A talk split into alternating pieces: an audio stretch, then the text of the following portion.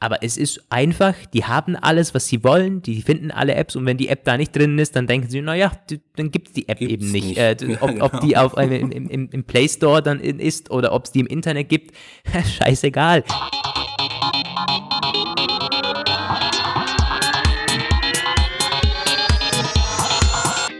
Hier sind Roman von Genabit und Lukas Gera. Ihr hört den Apfelplausch, eine Produktion von Wake Up Media.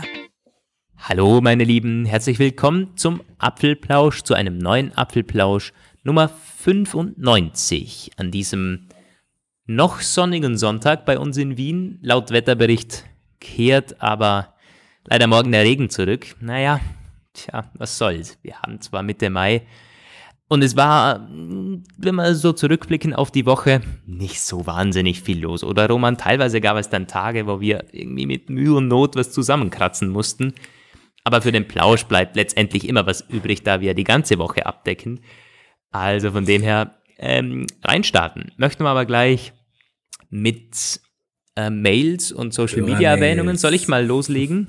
Mit, Leg mal los. Mit was wurden genau auf Instagram kam die Frage rein von Colin.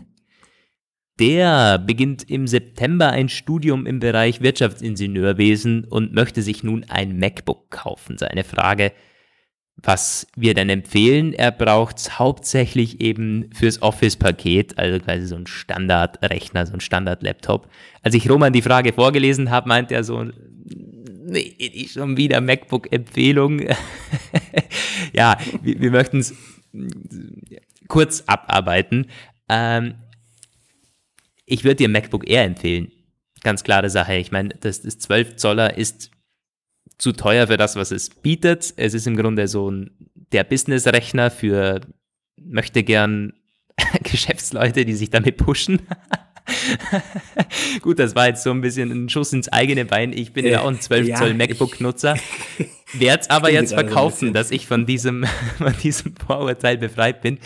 Ja, ich, ich werde mein MacBook 12 Zoll verkaufen, tatsächlich. Mir ich habe die Standardvariante damals gekauft vor einem halben Jahr, habe das auch so, immer so verteidigt vor Roman, der damals schon meinte, naja, das irgendwann wird es dir auf den Kopf fallen. Hm, es ist zu wenig performant, tatsächlich. Also für meine GarageBand-Aktivitäten sehr viele Safari-Tabs offen und so weiter. Da muss ich dann teilweise nur ein paar Sekunden warten und dann erst öffnet sich iMessage und das ist nervig im Alltag, geht nicht. War diese Woche auch schon im Apple Store, habe mir so die MacBook Air Konfigurationen mal angesehen.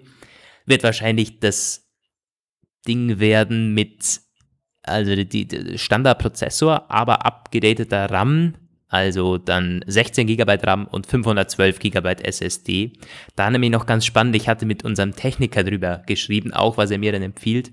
Und er meinte auf jeden Fall diese beiden Upgrades machen, weil das RAM-Management einfach katastrophal ist. Das merke ich jetzt erst beim 12-Zoll-Rechner, weil vorher hatte ich 16 GB bei dem MacBook Pros. Und SSD, weil wenn die voll ist, werden die sehr schnell langsam, weil die Zellen eben absterben sozusagen. Und ähm, also wenn die, wenn die voll sind, dann kann das Ding irgendwie nicht rotieren. Ich habe dann einen Roman bekommen, wie das technisch wirklich ist. Also da lohnt sich also, wohl auch ganz das, kurz, das, da rotiert das, nichts mehr, das ist ja äh, nichts Bewegliches nee, nee, nee. mehr. Sie sterben auch nicht ab, die Zellen, aber sie Natürlich rotiert nichts, aber, aber sie, sie rotieren, ähm, also wenn du was löscht und dann wieder neu beschreibst und so, da, da, da meine ich, die Zellen rotieren oder wechseln sich ja. ab quasi. Also natürlich dreht sich nichts, ist keine Festplatte mehr. Ähm, also wahrscheinlich MacBook eher Standardvariante ist für dich optimal, das hält auch am längsten und das 12 Zoller ist zu teuer. Pro brauchst du nicht, so ungefähr. Jo, ja. ähm, auf Twitter, ganz kurz, der Jan hat geschrieben, bei Boon kann man entweder seine Kreditkarte hinterlegen oder man überweist was. Ähm, das noch als Follow-up, weil ich nicht ganz gewusst hatte, wie denn Boon funktioniert. Ich verwende ja Boon für Apple Pay seit kurzem hier in Österreich. Habe ich gleich auch noch eine Story. Und kann man also, ich glaube, nicht mit PayPal aufladen, aber immerhin Überweisung oder Kreditkarte bei Boon. Oh, danke Jan für das Update. Und dann hast du noch was, Roman, bevor ich nochmal mit einem Apple Pay Weiter, ja. Ähm, ich habe noch eine Mail von Thomas bekommen, der äh, äußert sich zu einer Funktion, die es schon lange gibt, nämlich die Auswahl vorlesen, wo man halt vom oberen Rand swipen kann und dann wird der Text vorgelesen. Und da meinte er, ähm, diese Funktion sei im Allgemeinen ganz praktisch und äh, hätte aber einige Seltsamkeiten. Zum einen würde mein Name, wird dein Name immer von der holländischen Siri vorgelesen. Sehr witzig, stelle ich mir das gerade vor. Roman van Genabit, ja, ja, ist ja auch ein holländischer Name, kann man nicht leugnen. Ähm, ist, ähm, er spielt dann im Weiteren, geht er darauf ein, dass die Vorlesefunktion ja die Sprachen automatisch wechselt. Also sie Sprach, Sprach, Sprach, äh, iOS hat ja Sprachdateien für äh, irgendwie 50 Sprachen oder so und äh, es wählt dann immer die passenden Sprachen. Und da sagt er dann, ähm, leider war in den frühen Versionen von iOS 12 äh, bei der, beim Vorlesen immer ein recht nerviger Zeitverzögerungsdings, äh, wenn die, äh, die Sprache gewechselt ist wird. Da ist seine Frage, ob das irgendjemandem sonst aufgefallen ist bei Apfelpage oder sonst wo. Äh, ich habe da mal zurückgeschrieben und dann schreibt er im Weiteren, er hat da mal ein bisschen weiter rumexperimentiert und geforscht und es äh, stellt sich wohl nur beim, bei der deutschen Sprache diese Pausen, diese Verzögerungen irgendwie ein, wenn von wenn die, wenn die Sprache gewechselt wird beim Vorlesen, wenn er automatisch halt eine andere äh, erkennt. Also ich kann da gleich zu sagen, nein, keine Ahnung, wir haben keine Mails dazu vorliegen und ich habe auch nie was davon gehört. Ich benutze die Funktion aber auch nicht. Ähm, ja. Apple vernachlässigt Deutschland. Hatten wir ja, ja schon oft gesagt. Also, ähm, was ich tatsächlich dazu sagen kann, ist, aber das hat er auch schon abgeklärt, hm, ich kenne das ein Stück weit weiß ich, dass diese Sprachdateien, die sind einfach ähm, extrem groß und ähm, es gibt zwei verschiedene Stimmversionen, eine erweiterte und eine Kompaktversion. Die erweitertes klingt irgendwie ein bisschen geiler, ein bisschen betonter und so. Er hat das aber bei allen äh, Sprachen, bei beiden das Problem mit dieser Verzögerung. Und ich weiß aber, dass die deutsche Sprachversion äh, relativ ausführlich ist in beiden. Das sind ziemlich große Pakete und es gibt andere Sprachen, die sind äh, wesentlich minimalistischer gehalten, auch kleinere Sprachdateien. Kann auch mit dem iPhone zusammenhängen. Äh, wenn das nicht die richtigen, die nötigen Performance-Reserven vorhält, dann äh, dauert es vielleicht ein bisschen länger. Aber de facto muss man sagen, eine Erklärung habe ich auch nicht. Ja, schade dennoch. Könnt uns ja mal schreiben, wenn ihr Ähnliches äh, schon im Alltag feststellen musstet. Jetzt haben wir noch eine Mail zu Apple Pay. Da werde ich dann gleich anschließen vom Felix. Der hat geschrieben, hallo Lukas, Wahnsinn, ähm, wie pünktlich ihr schon wieder seid. Waren wir also pünktlich? Waren wir einmal pünktlich? das gibt's nicht. Auf jeden Fall zu deiner Apple Pay Experience. Konntest du es also nicht mehr aushalten, bis deine Bank das auch nativ unterstützt? Ich warte nun auf die Raiffeisenbank, also ist auch als Österreich. Bis dahin reicht mir eigentlich das kontaktlose Zahlen, das ich mittlerweile gerne nutze. Übrigens, ich hatte, muss ich noch kurz erzählen, ich habe gestern auf einer, oder vorgestern auf einer Party mit jemandem geredet und eben gesagt, gut, der ist nicht technikaffin, aber da, da ging es dann irgendwie ums Bezahlen und ich sagte, na, hast du Apple Pay schon, weil das auch iPhone-Nutzer und so. Und dann meinte diejenige, naja, braucht sie nicht, was ist denn der Vorteil? Und ich sagte, naja, ist doch geil, mit dem, mit, mit dem iPhone bezahlen ist doch cool irgendwie so. Und ähm, aber ist das denn schneller? Und meinte ich, ja, naja, so ein bisschen eben. Also du kannst im Grunde gegen das kontaktlose ähm, Bezahlen mit Karte und so kannst du nicht wirklich argumentieren. Ja. Es, es, ja. Natürlich, es ist sicherer mit Face ID und es ist vielleicht noch ein bisschen schneller. Es ist auf jeden Fall cooler mit dem Handy zu bezahlen. Aber so der Otto Normalverbraucher denkt sich vielleicht nicht direkt, muss ich jetzt haben. Äh, der Felix äh, dem geht es ja anscheinend ähnlich. Hat auch geschrieben, beim Fliegen ist es ja ähnlich, wenn man seine Boardingkarte am Handy hat. Doch das hat bisher immer, ah ja, da bezieht er sich auf den Punkt, dass ich gesagt habe, naja, man ist sich so ein bisschen aufgeregt, aber das hat bei ihm bisher auch immer sehr gut funktioniert. Bei mir ja auch.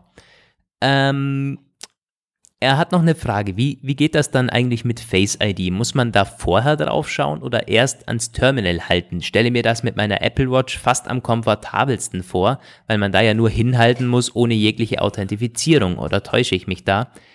Das ist auch so. Ja, das ist also so. Die Apple Watch ist am komfortabelsten zum Bezahlen. Am schnellsten. Definitiv. Ja. Taste drücken, dran halten. Ja. Mhm. Beim iPhone ist es, also ich hatte es jetzt schon oft verwendet. Also vielleicht Apple Pay, sagen wir sieben, acht Mal oder so. Und es ist immer so ein bisschen unterschiedlich, weil die Terminals sind ja, einmal musst du oben hinhalten, einmal an der Seite. Die, die einen haben eine bessere Reichweite und je nachdem, wie schnell du bist oder wie schnell die Kassiererin ist, der Kassierer, ähm, öffnet sich Apple Pay automatisch, weil quasi das iPhone checkt, aha, NFC-Signal. Oder du öffnest es zuerst mit Doppelklick. Also es ist immer äh, so ein bisschen eine andere Situation. Aber klar ist, Face ID checkt ähm, das iPhone vorher. Und das ist eigentlich auch das Coole. Also du kannst quasi Doppelklick, Face ID und dann ranhalten. Und das geht, du kannst quasi Face ID und die ganzen Authentifizierungsmethoden, die kannst du vorher schon machen, bevor du, während, die Kass, während da jemand noch eintippt, abscannt und so, kannst du schon dich bereit machen und das ranhalten, das sind, das sind ja Millisekunden im Endeffekt. Vor allem, weil du musst auch nicht ganz ranhalten, das ist eine tolle, ein paar Zentimeter, auf ein paar Zentimeter Abstand funktioniert das meistens. Wenn es also, funktioniert. Ja, gestern war das, da hat es bei mir nicht funktioniert. Und zwar bei einem Bäcker, der hat das Ganze nicht so gecheckt, weil ich ihm gesagt habe, naja, mit Karte. Und da musste er wohl unterscheiden zwischen Bankomat, EC-Karte und Kreditkarte. Und habe ich rangehalten, Karte nicht akzeptiert. Und ich dachte mir schon, naja, entweder ist bei Boon jetzt zu wenig drauf oder es funktioniert hier einfach nicht. Und dann hat eh zum Glück die Dame schon gefragt, naja, will ich mit Bankomatkarte bezahlen oder mit Kreditkarte? Und ich sagte, ja, Kreditkarte bitte. Und dann hat es sofort funktioniert beim zweiten Mal. Also, ähm, das ist natürlich für die meisten auch nicht so äh, klar, wenn du sagst mit Karte, weil eine normale Karte erkennt man meistens. Entweder du hast irgendwie so American Express oder eine goldige, also Kreditkarte und Bankomatkarte kann man teilweise gut unterscheiden. Ähm, wenn du das Handy in der Hand hast, dann checken es die meisten immer noch nicht, dass du mit dem jetzt auch gleich bezahlen wirst. Äh, von dem her. Aber immerhin, meine, mein erstes Mal, wo es nicht geklappt hat mit Apple Pay und auch da war nicht so peinlich, weil hinter mir keiner anstand und die Kollegin hat es auch relativ gechillt genommen, so würde ich mal sagen. Ja, das ist ja genau der Grund, weswegen die deutschen Sparkassen unbedingt wollen, dass die ihre Girokarte, also das, was ne, diese, diese EC-Karte, halt diese Debitkarte, äh, genutzt werden kann dafür. In dem Zusammenhang ganz kurz, Monitor, es gibt, wir haben eine Mail bekommen von dem Nikolas, heißt er, glaube ich, der nochmal darauf verweist, dass jetzt die Sparkassen wirklich Apple Pay bringen wollen. Das hatten wir ja schon vor einer ganzen Weile. Jetzt gibt es ein neues Statement von vor ein paar Tagen, auch wieder vom Präsidenten vom Sparkassenverbund. War ein Abendblattartikel, Hamburger Abendblatt, war hinter Paywall, konnte ich nicht lesen, habe ich kein Abo für, aber war ja im Grunde auch bekannt. Mhm. Dann ähm, in weiteren Ländern, Apple Pay dehnt sich immer weiter aus. Es ähm, gibt jetzt den äh, Testlauf, eine Beta-Phase, technische Beta für die ähm, Apple Pay in Niederlande. ING hat ja schon gesagt, sie machen mit. Deutsche ING-Kunden hoffen natürlich auch, dass sie es tun. Ganz witzig, es gab, war das ING? Nicht, dass ich das Falsches erzähle, auf Twitter irgendwie so ein, so ein CTO von einer großen Bank, ich glaube es war ING, der dann irgendwie so einen gesponserten Tweet hatte und gesagt hat, ich möchte mit euch oder Ihnen über die Zukunft des mobilen Finanzwesens oder so reden, dann kam halt erstmal ganz, ganz, ganz viele, also von wegen, ja, also so, so innovativ ist es nicht, kein Google Pay, kein Apple Pay, nichts.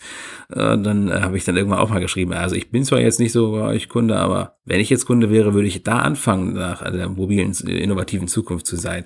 Ach, und wir waren noch gleich die Position der Bank, irgendwie wir prüfen und beobachten den Markt immer ausführlich. jo, ähm, das das haben sie halt, jetzt mittlerweile sagen sie ja, sie werden Apple Pay anbieten, hat aber eine Weile gedauert. Ähm, Irgendwann Apple kommt halt auch kommt, der Druck, weil ja. es immer mehr, also du bist dann quasi halt der Außenseiter und das wirft auch kein tolles Licht auf die Bank. Wobei man auch sagen muss, einige halten weiterhin nach äh, äh, ähm, un, un, unerschrocken stand. Barclaycard zum Beispiel in Großbritannien hat das ein halbes Jahr gedauert, da waren sie dann fällig. Hier in Deutschland ist, ist ja offenbar der Druck nicht groß genug und die Landesbank Berlin hat ja auch Millionen von Kreditkartenkunden, ganz, ganz viele Co-Branding-Cards, die sind, gut, das ist sowieso diese ganz komische Steinzeit-Saurierbank, also die werden wahrscheinlich als letztes irgendwas tun. Ähm, Genau, was wollte ich noch sagen? Es gibt äh, neue Erweiterungen von Apple Pay. 13 neue Märkte sollen dazukommen, europäische Märkte, allen, alle. Darunter Malta, Portugal, Griechenland, Slowenien, äh, Zypern, solche äh, Länder sind das, dann haben wir es bald irgendwann. Also Europa ist dann mehr oder weniger erschlossen. Genaue Termine gibt es wie immer keine. Das wäre dann immerhin knapp fünf Jahre, nachdem Apple Pay angekündigt wurde, Ende 2014. Naja, ähm, aber immerhin geht jetzt, also jetzt geht wirklich was voran. Ähm, ja. Was wir auch nicht wissen, muss man immer dazu sagen, was für Aufwände oder in welchem Bereich sind das Aufwände für die Banken? Ähm, wollen die das nicht, weil sie irgendwie noch einen Teil abgeben müssen, aber im Grunde ja auch nicht, weil teilt sich Apple den, den Anteil, ähm, ich meine, Apple will ja mitschneiden und die Kreditkartenfirma dann auch noch.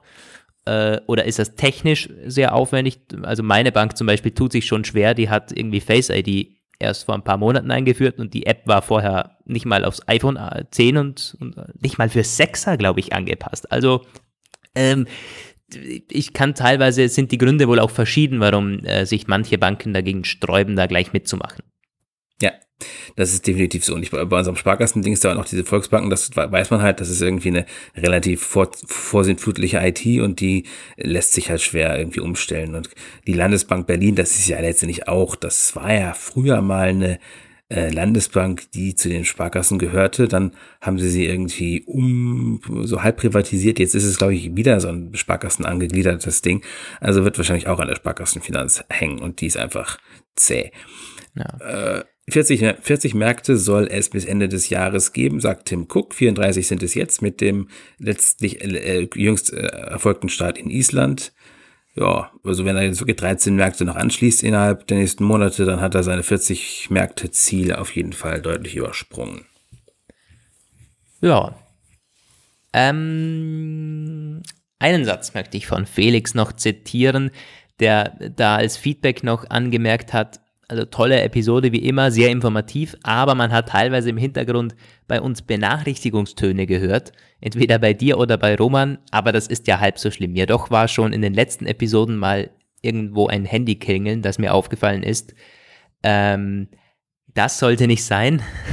das stimmt. Ich, ich glaube, ich war auch einmal schuld. Da hatte ich das iPhone irgendwie neben mir und das war zwar auf stumm, aber hatte halt vibriert und irgendwer wollte anscheinend irgendwas von mir. Das hat dann irgendwie drei, vier Mal vibriert und ich dachte mir auch schon, Scheiße, soll ich das iPhone jetzt irgendwie hochhalten oder so? Merkt man es dann weniger? Oder ich meine, ich telefoniere ja auch drüber.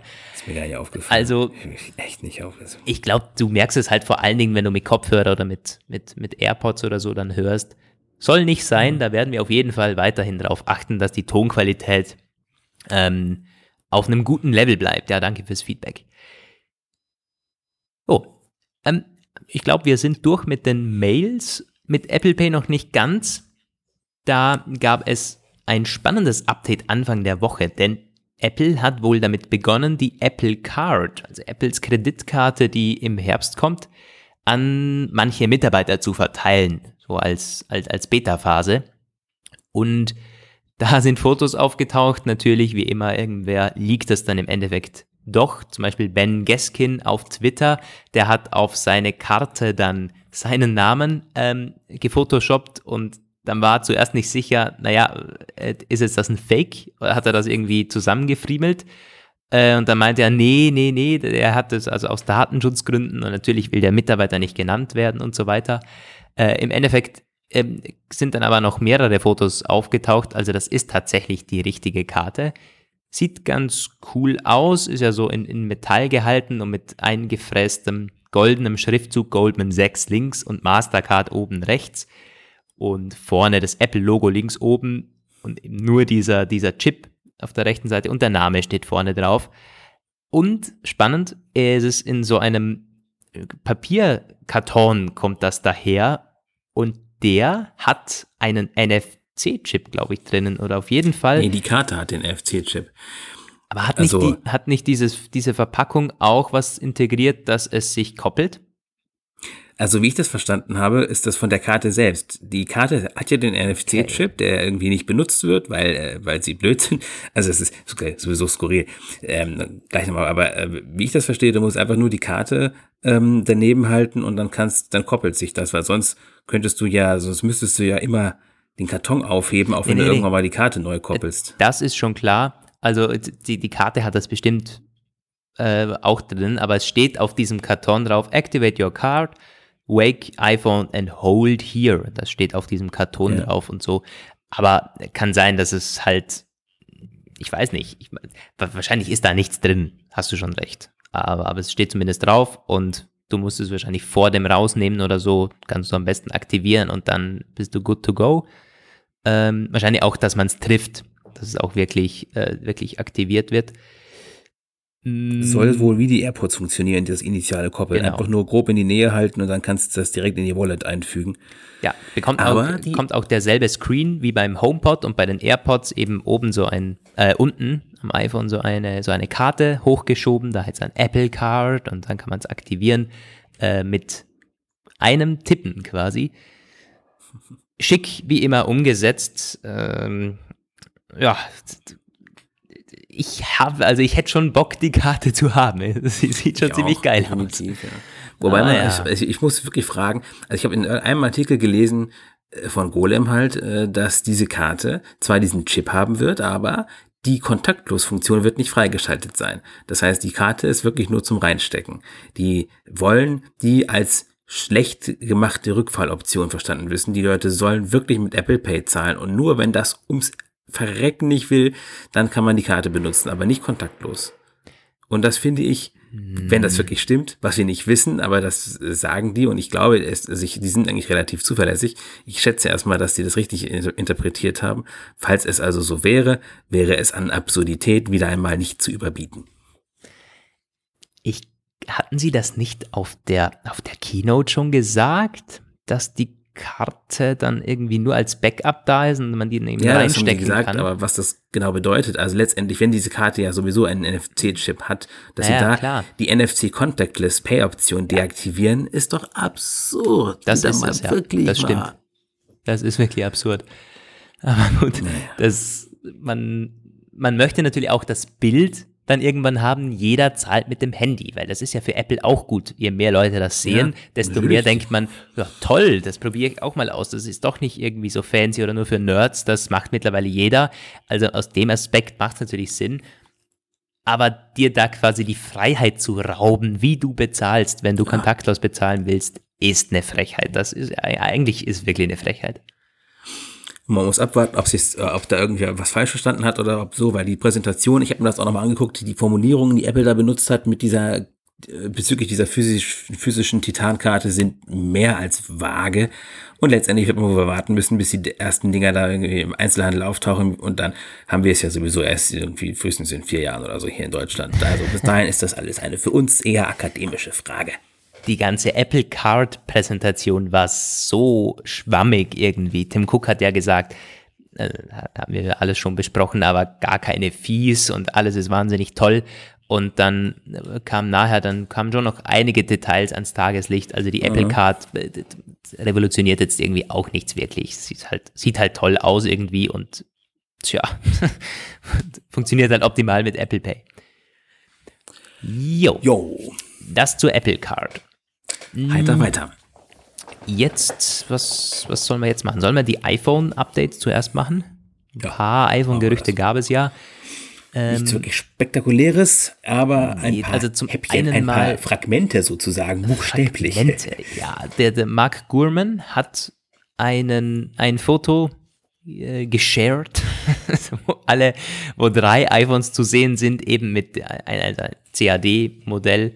Ähm, und mit dieser gewohnten Kamera, äh, Triple Cam. Zwei Triple Cam, also zwei iPhones mit Triple Cam, eines, das 11R, wie es dann auch immer heißt, mit Dual Cam. 11R, das ist eigentlich gut. Warum nicht? eh, also wer weiß, wer weiß. Naming der neuen iPhones ist ja, wir haben da keine Ahnung. Also das, du nennst es immer in, den Artikeln immer XI, das ist römisch 11, 9 to 5 Mac schreibt iPhone 11, man kann, vielleicht kommt ein 10S, wer weiß, wer weiß. Gut, nee, 10S, 10S haben wir ja. Also, naja, jedenfalls bestätigt sich einmal mehr und dieser Mark Gurman, ähm, der ist auch wirklich ziemlich, auf den ist Verlass. Was er aber noch sagt, die Kamera, also äh, speziell die Linsen sind schwarz. Also wenn man da drauf guckt, dann seien die anscheinend mehr als jetzt wirklich komplett schwarz und das sieht dann noch ein bisschen besser aus. Also äh, allgemein so diese, dieser Camera Bump ist jetzt irgendwie kein Augenschmaus. Er wird auch von manchen heftig kritisiert. Äh, ich finde auch zu Recht, er sieht wirklich nicht so geil aus. Aber wenn das dann quasi so als Kontrast diese komplett schwarzen Linsen, hm, wer weiß. Und auf diesen Benjamin Gaskin hat auch ein neues Rendering gepostet. Da stehen ein die Rendering Linsen. Von Renderings, von Renderings. Genau, da stehen die Linsen so ein bisschen ab. Also ganz, ganz, ganz bisschen mehr als die, als, als der Kamerahügel an sich. Beim iPhone 10 ist der momentan komplett flach. Weiß ich auch nicht, ob das was bringt oder wenn dann, ob das sogar schlecht ist, weil das irgendwie brüchiger ist oder so.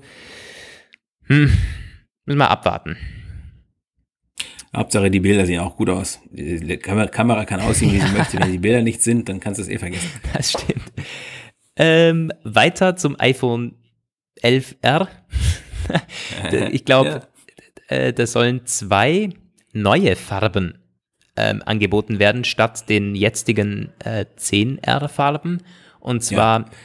Lavendel und Grün anstatt Blau und Koralle, oder? So irgendwie. Ja. Ach, genau. Und aufgetaucht sind ja. dann auch Glassplitter. Gut, das war ja sowieso die Höhe. Glassplitter der neuen Farben. Wir denken uns schon so. Mm. Wenn einem gar nichts mehr einfällt, dann.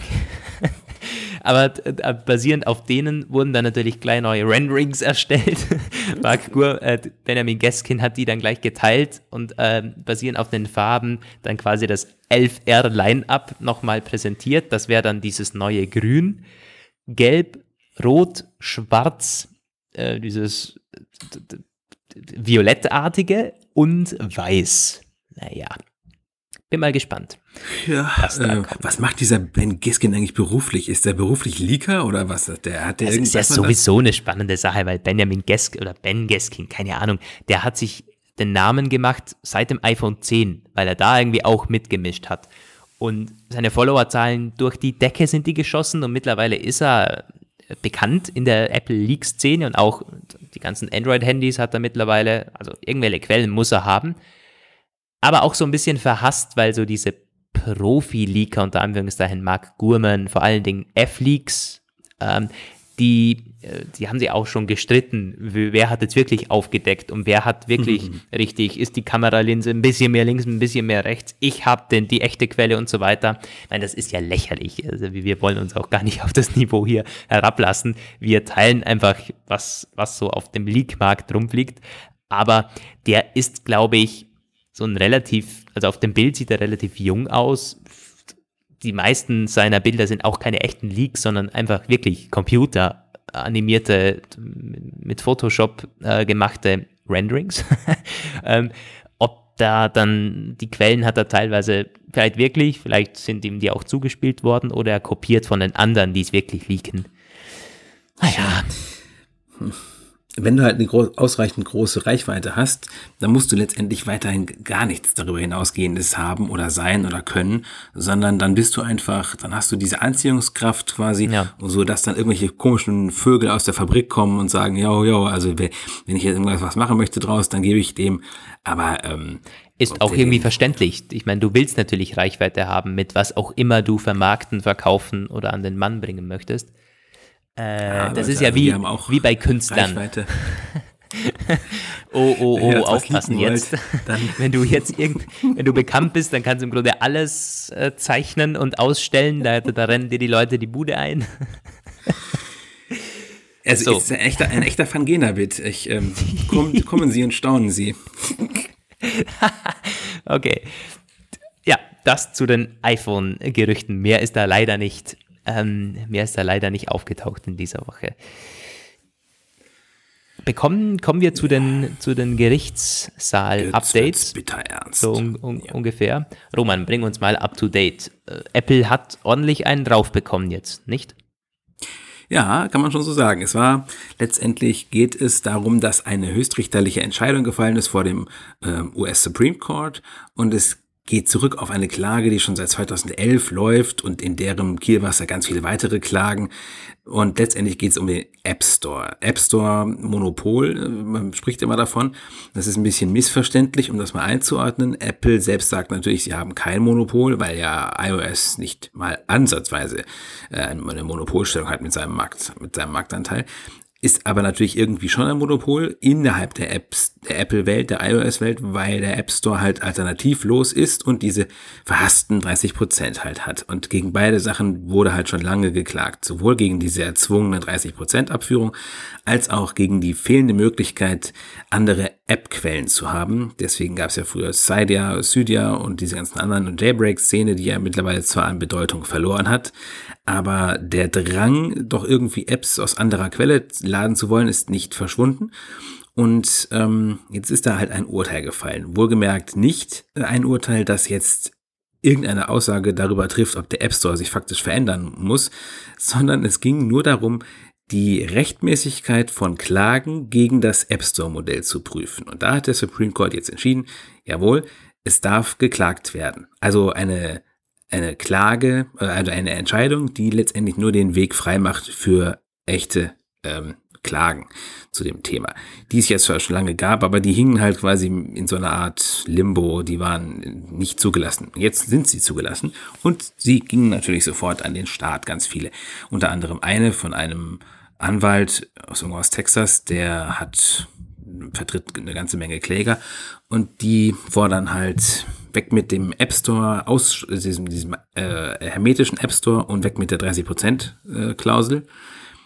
Ja, bis da jetzt endlich letztendliche Entscheidungen getroffen werden, wird es weiterhin noch Jahre dauern, aber es gibt jetzt schon gewisse Auswirkungen. Zum Beispiel äh, Investoren, die beobachten das ganz genau, weil äh, das App Store ist ja so eine Milliardenmaschine und ist, man sagt ja immer, wie lukrativ der ist. Das ist ja auch alles, ist ja auch alles so definitiv massiv lukrativer als Google Play jemals wird. Aber das ist halt in Gefahr, wenn die ähm, irgendwann die 30 Prozent nicht mehr äh, erheben dürfen. Oder aber auch, es würde schon reichen, wenn es ähm, quasi, wenn Apple gezwungen würde, einen äh, App-Installation aus fremder Quelle zuzulassen. Dann könnte ja auch quasi am App Store vorbei Geld verdient werden. Und das, auch wenn es noch Jahre in der Zukunft liegt, dass das passiert, belastet potenziell jetzt schon die Investorenaussichten, weil die halt sagen, naja, das ist irgendwie, Apple transformiert sich gerade zur Service Company. Service ist mehr wichtiger denn je zuvor. Und da ist gerade eine unserer Verdienstsäulen in Gefahr geraten. Und was machen wir denn da?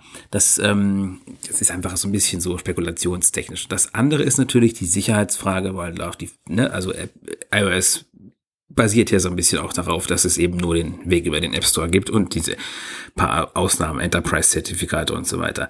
Und das ist halt wirklich eine spannende Frage, weil wenn die irgendwann entscheiden, es muss äh, wie bei Google werden quasi, dann würde das die Natur von iOS total verändern. Ich hoffe nicht ich bin auch, ich bin bereit, mehr für was zu bezahlen, wenn ich dafür sicher, sicherer bin. Vor allem, wenn die Apps dann qualitativer sind. Da soll von mir aus Apple sich da noch irgendwie eine goldene Nase dran verdienen. Was ich aber schon sagen muss, ist, dass das mit der Qualität so, Apple sagt ja immer, bei uns gibt es nur Apps, die stürzen nicht ab oder so, ansonsten kommen die gar nicht in den App Store. Das, wenn man das mit Google vergleicht, wenn man sich da irgendwas aus dem Netz zieht, dann kann sein, dass sich die App nicht mal öffnen lässt oder so.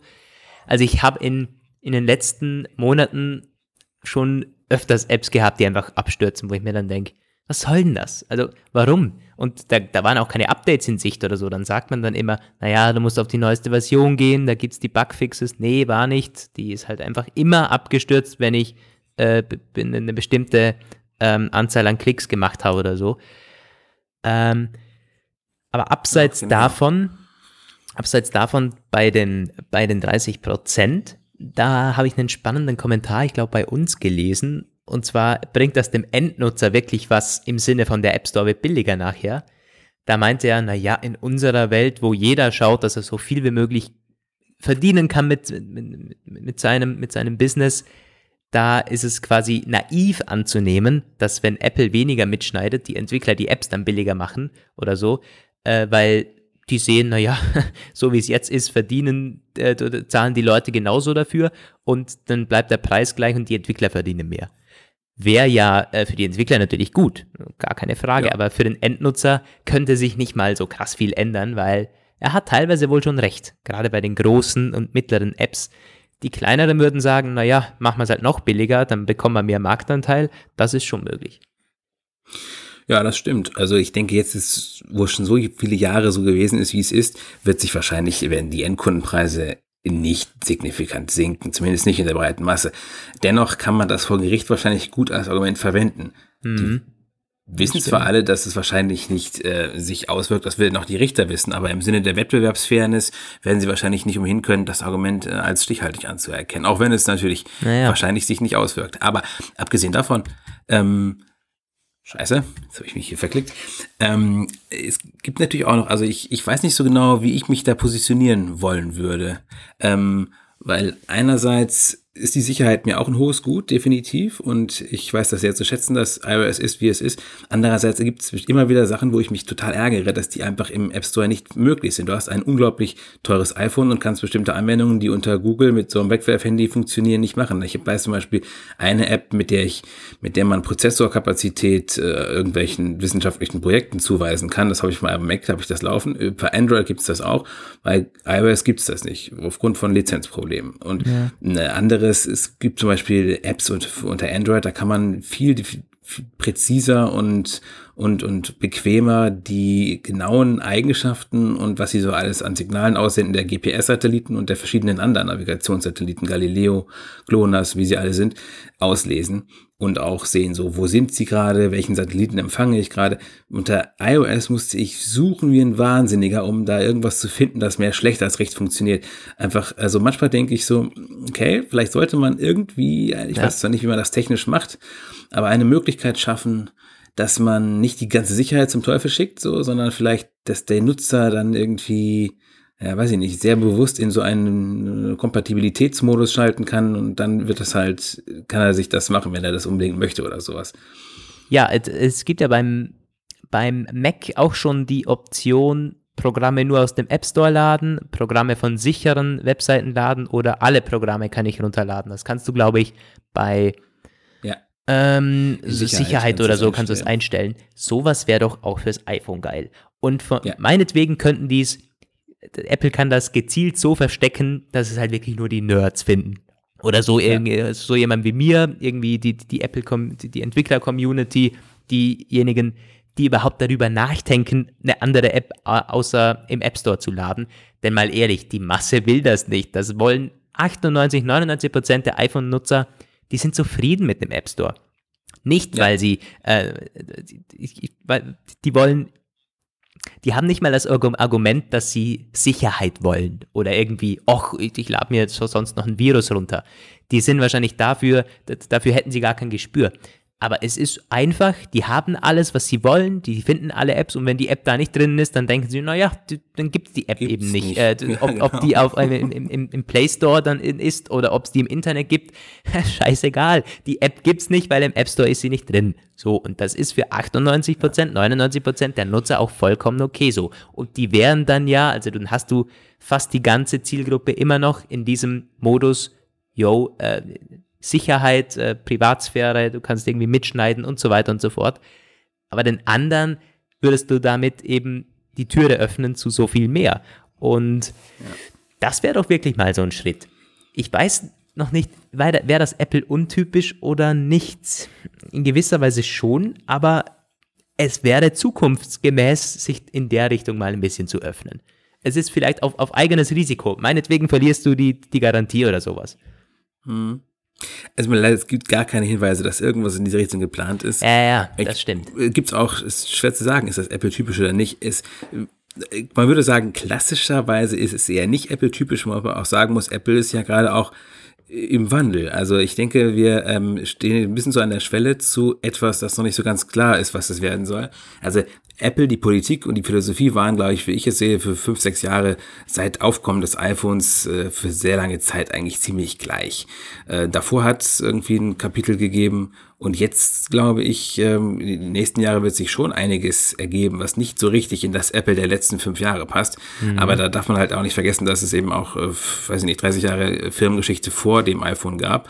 Und ich glaube, dass sie, sie durchaus sich die Möglichkeit äh, aufge, äh, offen gehalten haben, äh, ein paar Sachen anders zu machen, als es jetzt die letzte Zeit von Apple gewohnt war. Ja, glaube ich auch.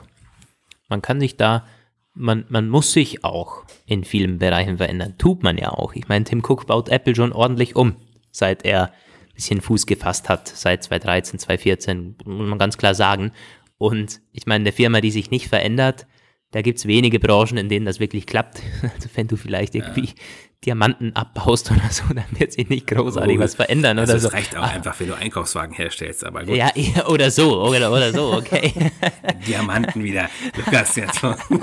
Nee, irgendwie, also, um das mal zu, zu veranschaulichen, aber in so einer Branche musst du dich immer wieder vielleicht nicht komplett neu erfinden, alle drei Jahre, ähm, weil das, das, das kann fast kein Unternehmen.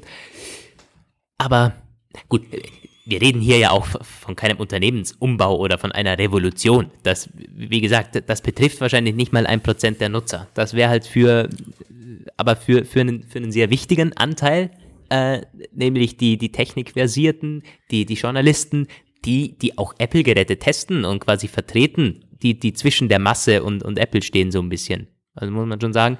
Und, und Entwickler, natürlich, ganz klar. Also, ja, Apple sollte sich da öffnen. Ganz witzig eigentlich, es gibt eine, eine App unter Android, die tatsächlich mal für eine ganze Weile nennenswerte, auch äh, in der breiten Masse Nutzer erreicht hat und ihre Downloads nicht über den Play Store verteilte, nämlich WhatsApp war das. Die haben nämlich tatsächlich gab es mal eine Weile ziemlich viele Leute, die das einfach direkt von der Website runtergeladen haben, weil die halt über ihren Link verteilt hatten, da, der grassierte irgendwie so, ja, äh, WhatsApp auf whatsapp.com kannst du das direkt runterladen und kannst du auch jetzt noch, wenn du nämlich Beta-Versionen holen möchtest, da geht das relativ mhm. einfach, ähm, das ist natürlich eine spannende Sache. Also äh, jeder, jeder Mensch weiß mittlerweile eigentlich, dass es um Himmels Willen keine gute Idee ist, äh, von irgendwelchen Seiten irgendwelche Apps auf sein Android-Phone zu laden. Aber bei äh, WhatsApp, da äh, wurde das teilweise wirklich relativ umfassend gemacht. Mhm. Ja gut, es, es gibt Aber immer sichere und nicht sichere. Also wenn du so offizielle Dinge aus dem Netz runterlädst, dann hast du nicht sofort ein Virus auf deinem Android-Handy. Aber die, das Risiko steigt und steigt und steigt natürlich, je, je unseriöser da Entwickler sind, äh, je mehr Apps du irgendwie runterlädst und kommt ja auch darauf an, was du da irgendwie streamst und runterlädst, ist ja völlig klar. Ähm, ja, in dem Zusammenhang noch ein Update. Ding? Steam Link ist jetzt auf, äh, passt nämlich gerade dazu, auf iOS und tvOS. Da hat ja Apple ah, jetzt stimmt, auch ja, ähm, fast ein Jahr lang oder so mit denen verhandelt. Zuerst wurde die App eingereicht, dann war sie nicht sogar kurz im App Store. Ähm, und dann wurde sie wieder rausgenommen. Dann wurde sie wieder rausgenommen äh, und damals Phil Schiller hat gesagt, naja, wir sind daran interessiert, allen Nutzern großartige Spiele über den App Store zugänglich zu machen. Ähm, und sie würden Steam und so begrüßen, aber leider, allerdings ist uns App Store ist unser App Store Review Team der Überzeugung, dass die Steam App in ihrer jetzigen Form gegen einige unserer Richtlinien betreffend nutzergenerierter Inhalte verstößt. Ja, Mensch. Und das, und diese, diese Richtlinien, also um die App-Richtlinien konform zu machen, hat es jetzt wohl ein Jahr gedauert. äh, ja. Da war vor allen Dingen die Nutzung äh, um was ging es denn da? Natürlich auch um die, um die, um die Provision von 30 Prozent. Also Steam hat das dann halt teilweise äh, die In-App-Käufe nur über sich machen lassen und so weiter und so fort oder Allgemeinkäufe. Und das gefällt Apple natürlich nicht. Tja. Ja, ja. Also, ja.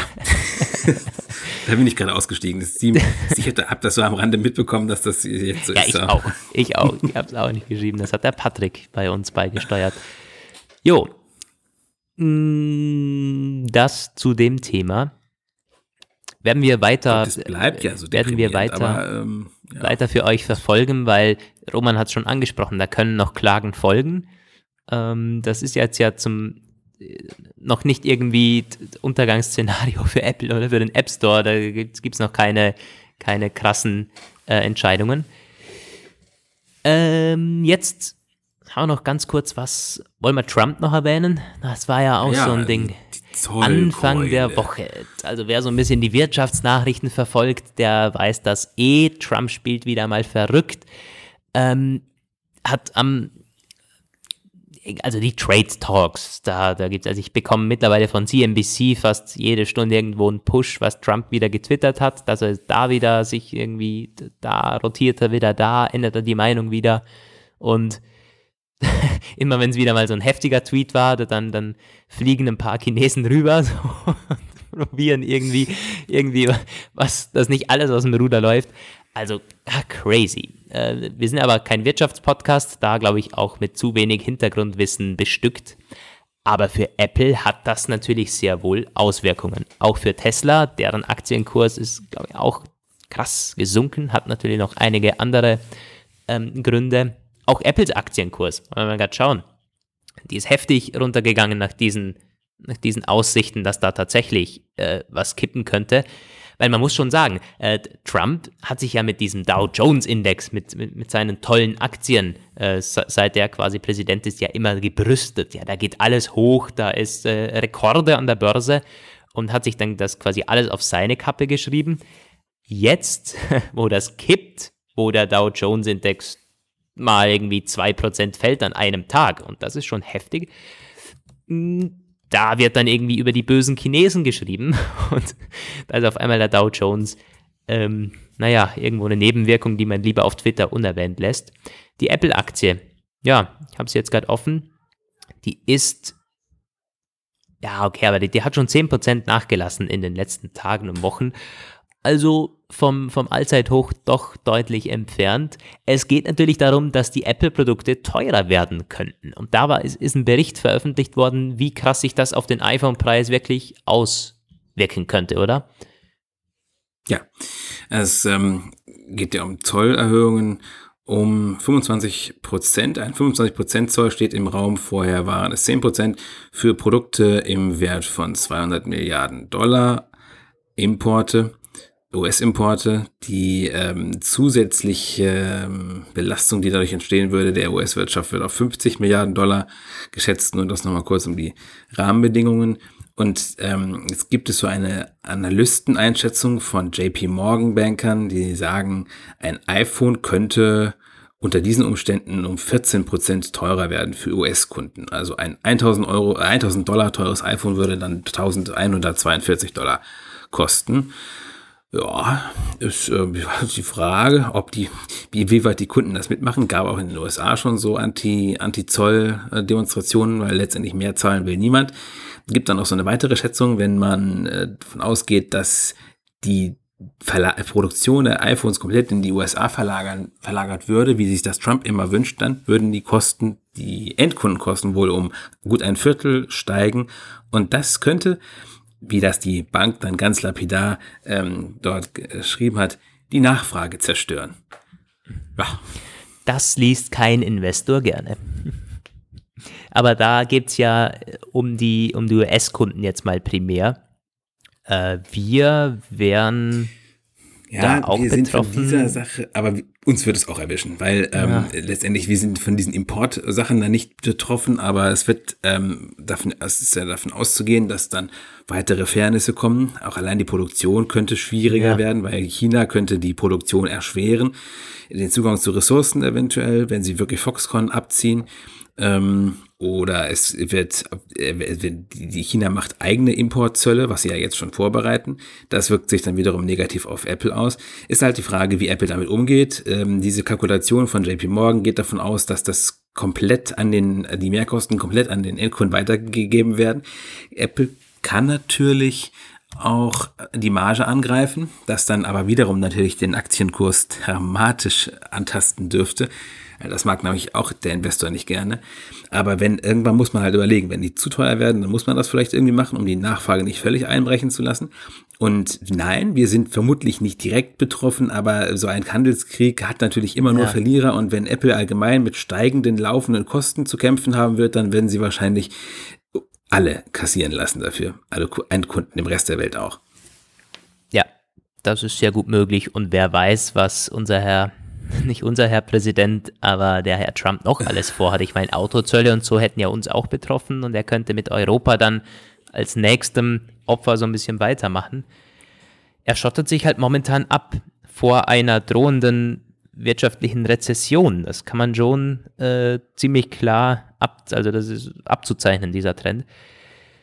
Werden wir weiter beobachten, vor allen Dingen natürlich die Auswirkungen für Apple. Ich meine, wird Apple nicht umbringen oder so? Ein Unternehmen, das 265 Milliarden US-Dollar Umsatz macht in einem Jahr äh, und ordentlich Gewinn abschöpft, kann alles Mögliche, auch Rezessionen und Zölle und so überdauern und überleben.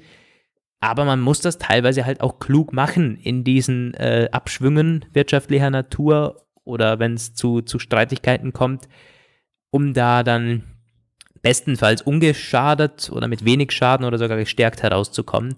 Also wird spannend, wie Apple das angeht. Ja. Wie stark man lobbyiert, mein Tim Cook ja, also bleibt öffentlich nicht, nicht, nicht, nicht viel anders übrig, als zu sagen, naja, ist alles natürlich schlecht und schadet uns und, und, und bitte Trump. Also ich, ja, also ich bin wirklich ein ganz, ganz großer Kritiker und äh, Skeptiker äh, von Lobbyarbeit und Lobbyeinfluss. Aber in diesem Fall wünscht man sich wirklich, dass es, dass die, das Cook und Koma was ausrichten im Weißen Haus. Dass, ähm, diesen, diesen amok laufenden Politiker davon abzuhalten, die äh, Weltwirtschaft in Brand zu stecken. Also es, es, das sind dann natürlich so erschreckend. Tja, wie, wie würde das dann mal so überlegt? Ich meine, Google und, und so hätte jetzt davon nicht den, den, den krassen Verlust. Also Apple ist halt schon ordentlich angegriffen, weil da wird halt fast alles in China produziert. Auch Tesla produziert ja. viel im Land, in den USA und will das weitertreiben. Das ist ja also Trump hatte auch schon Tesla, äh, Lobeshymnen für Tesla übrig, weil man hier Arbeitsplätze schafft, weil man Batteriefabriken in den USA errichtet und nicht in China oder in Japan oder so. Also Apple ist halt auch, weil man da produziert, weil, weil China an sich seit jeher für Apple Produktionsstätte ist, krass betroffen. Ja, das Rausziehen aus China wird Jahre dauern, hat äh, Katie Huberti von Stanley Morgan nochmal darauf hingewiesen. Es wird ja, sich über, er hat jetzt keine konkrete Anzahl an Jahren genannt, aber dass es Jahre dauern wird, da muss ich nicht bei Stanley Morgan arbeiten, um das irgendwie abschätzen zu können, dass das nicht von heute auf morgen geht. Foxconn da seine ganzen Fabriken auf, abzureißen und irgendwie in Taiwan oder äh, in, was, in Vietnam, haben sie ja gesagt, wieder hochzuziehen. Ähm, und es wird halt einfach auch extrem teuer werden, weil das, ist, das muss ja alles irgendwie währenddessen auch weiterlaufen. Also alles nicht besonders erquicklich. Äh, aber letztendlich gibt es immer noch die Hoffnung, dass es nicht zum Äußersten kommt. Die neuen Straf Strafzölle, die können ja so ab nächsten Monat wirksam werden. So schnell, also schneller kann das auch Trump nicht machen. Ja. Der kann das zwar jetzt entscheiden von jetzt auf gleich, aber dann muss es trotzdem noch durch die Außenhandelsbehörde. Das, also die Bürokratie muss noch ihren Gang gehen und so. Ähm, und ich glaube, das war auch einfach das ist, das ist ja wieder der Poker, er möchte die Chinesen weich kochen. Vielleicht klappt das ja irgendwie. Man muss ja letztendlich sagen, man muss ja was tun. Also es ist der völlig falsche Weg auf diese Weise, aber es ist ja der erste Politiker, der wirklich machtvoll dagegen vorgeht, dass die chinesische Wirtschaft, da gibt es ja noch wirklich genug Probleme, die man tatsächlich mal adressieren müsste. Man sollte vielleicht nicht unbedingt die ganze Weltwirtschaft als Geisel nehmen, aber, ah Gott, wer bin ich schon?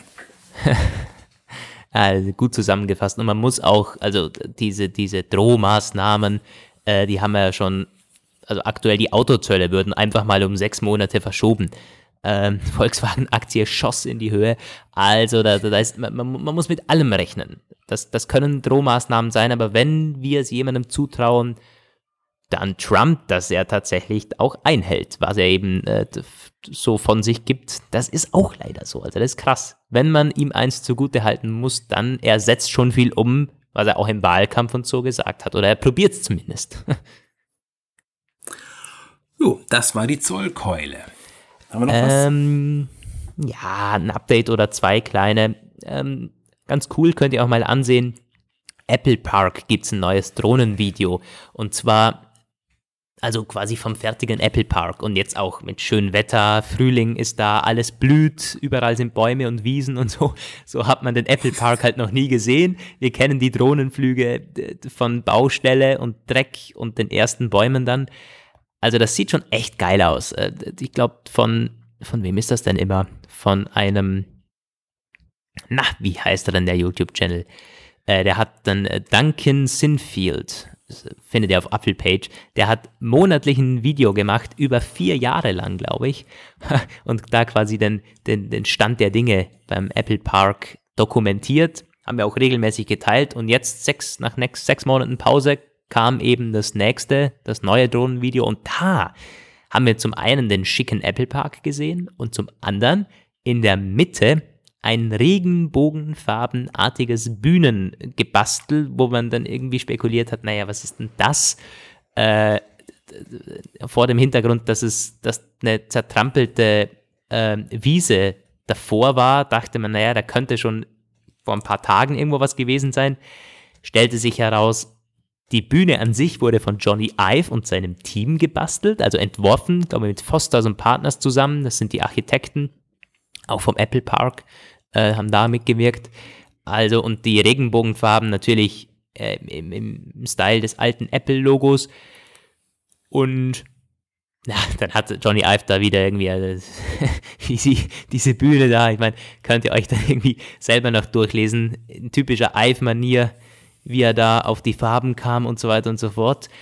Jedenfalls, was seit gestern wissen wir, da ist eine Art Apple Park Eröffnungszeremonie hat da stattgefunden, nämlich gestern Abend. Auftritt von Lady Gaga war sogar da, die hat da ihren Song Million Reasons performt, hatte auch noch ein paar nette Worte für Apple und Apples Mitarbeiter übrig, hat Zane Lowe, den Beats One Moderator, gelobt, dass er sie immer so unterstützt hätte und Apple sowieso toll sei, natürlich. Und sie hat scherzhaft gesagt, naja, also wenn sie so einen Wunsch hätte, dann würde sie ein Smiley, ein, ein Emoticon, das ausdrückt, sei freundlich. Das war seine, ja. ihre Botschaft an die anwesenden Entwickler. Tim Cook hat natürlich auch noch eine kurze Rede gehalten, Steve Jobs gedankt, äh, we, we love you, Steve, hat er dann getwittert. Ähm, aber an sich, ich glaube, das Tollste ist, ähm, Apple Park ist so, so toll geblüht und so fertig war er eben noch nie. Könnt ihr euch gerne mal anschauen, das Video. Ähm, und ja. dann, äh, naja, gut. Ganz kurzes Update zum Galaxy Fold. Ach ja, ach ja, das Fold. Ja, sie haben es, sie haben es wieder hingekriegt, behaupten sie zumindest. So südkoreanische Quellen berichten, dass Samsung da ähm, einiges dran ingeniert hat, dass das Fold vernünftig faltet und zwar, indem sie diese Bildschirmschutzfolie ähm, so ähm, der Gestalt geändert haben, dass sie unter dem Rahmen verschwindet und nicht mehr abgezogen werden kann, weil wenn man sie abzieht, geht das Display kaputt. Das ist das eine Problem. Und das andere Problem war, dass ähm, die Öffnungen am Display-Scharnier, die waren zu groß, da kam Schmutz und Dreck rein und da ging das auch kaputt, das Display. Die hat man jetzt kleiner gemacht. Ein neuer Marktstart ist jetzt, steht im Raum, soll nächsten Monat erfolgen, wird vielleicht noch diesen Monat verkündet. Aktuell laufen Tests, neue Tests mit Kunden in Südkorea von Mobilfunkanbietern. Und ich sehe gerade, wir sollten ganz schnell zum Ende kommen, weil mein Akku hat angezeigt, dass mein Mac in ein paar Minuten ausgeht und oh ich habe kein Netzteil in Griffweite.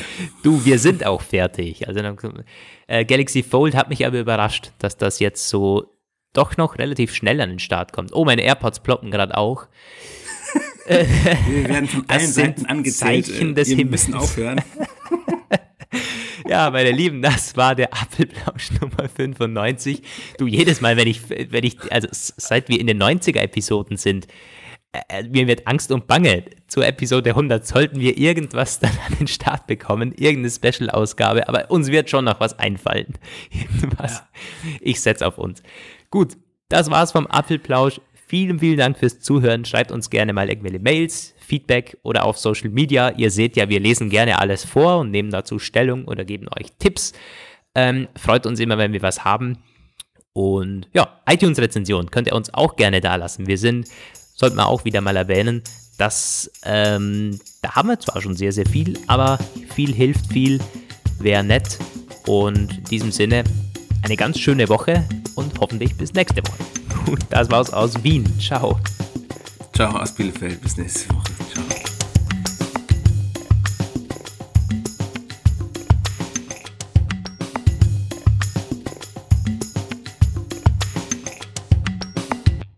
Das war der Apfelplausch.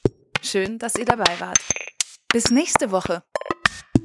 Diese Sendung ist lizenziert unter Creative Commons. Namensnennung, keine Bearbeitung. 3.0